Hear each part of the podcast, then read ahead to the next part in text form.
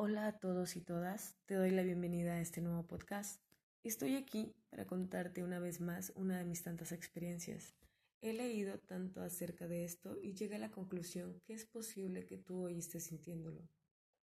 Por favor, si estás viviendo algo que no querías que pasara, solo asiente. Y si tienes algo que quieras dejar atrás, escúchame. Si no sabes por qué estás sintiendo algo extraño, quédate. Ya no es un secreto a voces, es tu realidad. Ahora que estás escuchándome, ¿te sientes bien? Mm, no puedes saber si lo que estás viviendo es para siempre. Y yo me pregunto si hay alguna fórmula para salir pronto de aquí. Solo sé y estoy convencida que hay varios caminos para salir.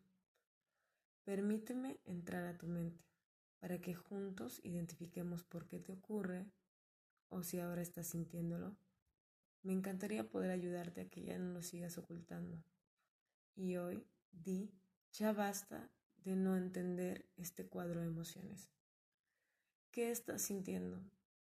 Generalmente las personas que se sienten deprimidas dejan de realizar las cosas que antes le emocionaban. Por ejemplo, si antes te ibas de fiesta cada fin de semana o te gustaba ir al cine o tus planes eran muy seguidos, y de pronto un día te pasa que ya no quieres hacer nada y ya no hay motivos que te hagan sentir feliz. Simplemente dejas de sonreír o sonríes, pero en el fondo no hay motivos para sentirte emocionado. Te cuento cómo fue mi experiencia y a lo largo de este tiempo trabajo mucho en mi única solución. Odiaba sentirme así. Fue cuando tenía apenas 19 años. Recién me había cambiado de residencia y eso implicaba estudiar en otra escuela, entablar nuevas amistades y descubrir qué actividades podía realizar en una nueva ciudad, ya que en donde antes vivía ya tenía bases muy sólidas. El hogar, el círculo de amigos, familia cercana y pareja. Y dejarlas no fue mi decisión. Sin embargo, el poder enfocarme en esas pérdidas me llevó a un cuadro efímero de sentimientos negativos y ya no tenían nada de lo que me hacía sentir bien. Dejé de encontrarle sentido a aquello que antes me hacía muy feliz y todo esto que estaba viviendo era nuevo para mí. Extrañaba mi vida y dejé de ser yo y fui la persona que ya no quiero ser nunca más. Todo me causaba miedo y me angustiaba pensar qué pasaría después. Solo me pasaban locuras por la cabeza, olvidé que era sentirse pleno y agradecido por despertar un día más.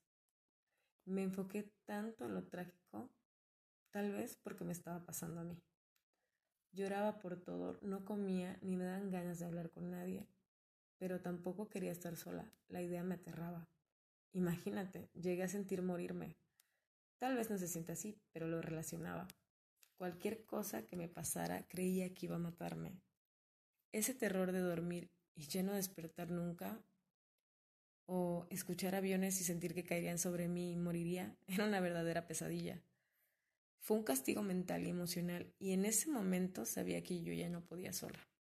Pero, ¿saben? En el fondo no quería sentirme más así. Solicité ayuda primero con mi círculo más cercano, mi familia y amigos. Y cuando eso ya no funcionaba y no podía más, acudí a pedir ayuda psicológica.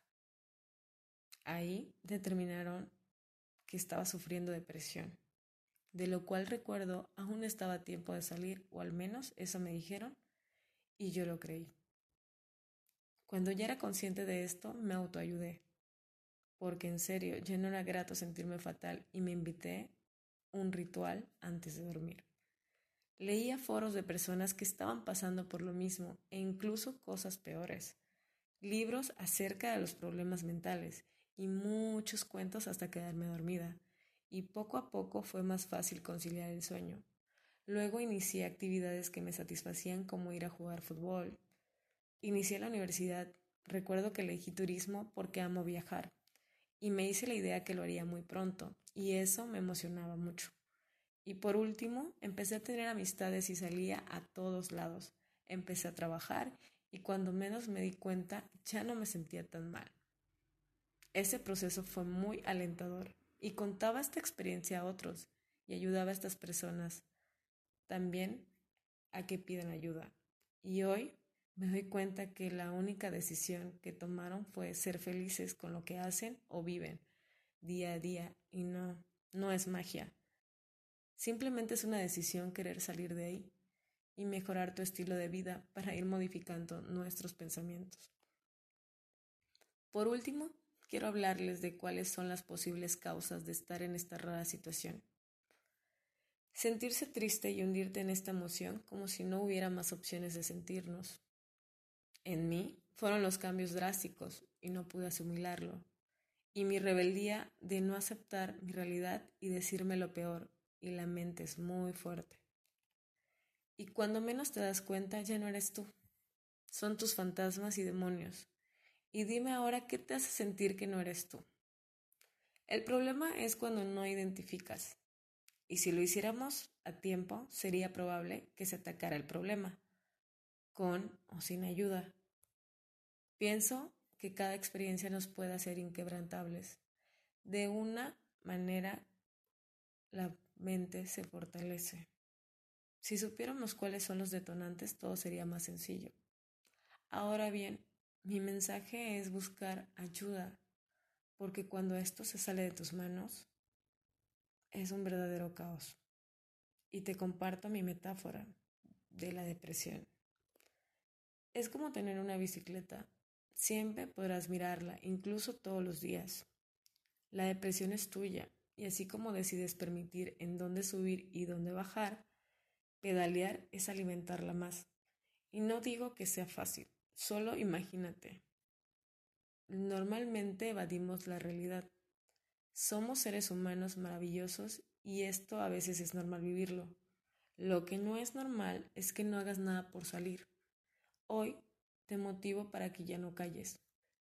En silencio puedes meditarlo y decide por favor parar y créeme que seguir haciendo mejores cosas en este camino que le llamamos vida es más enriquecedor que atormentarnos.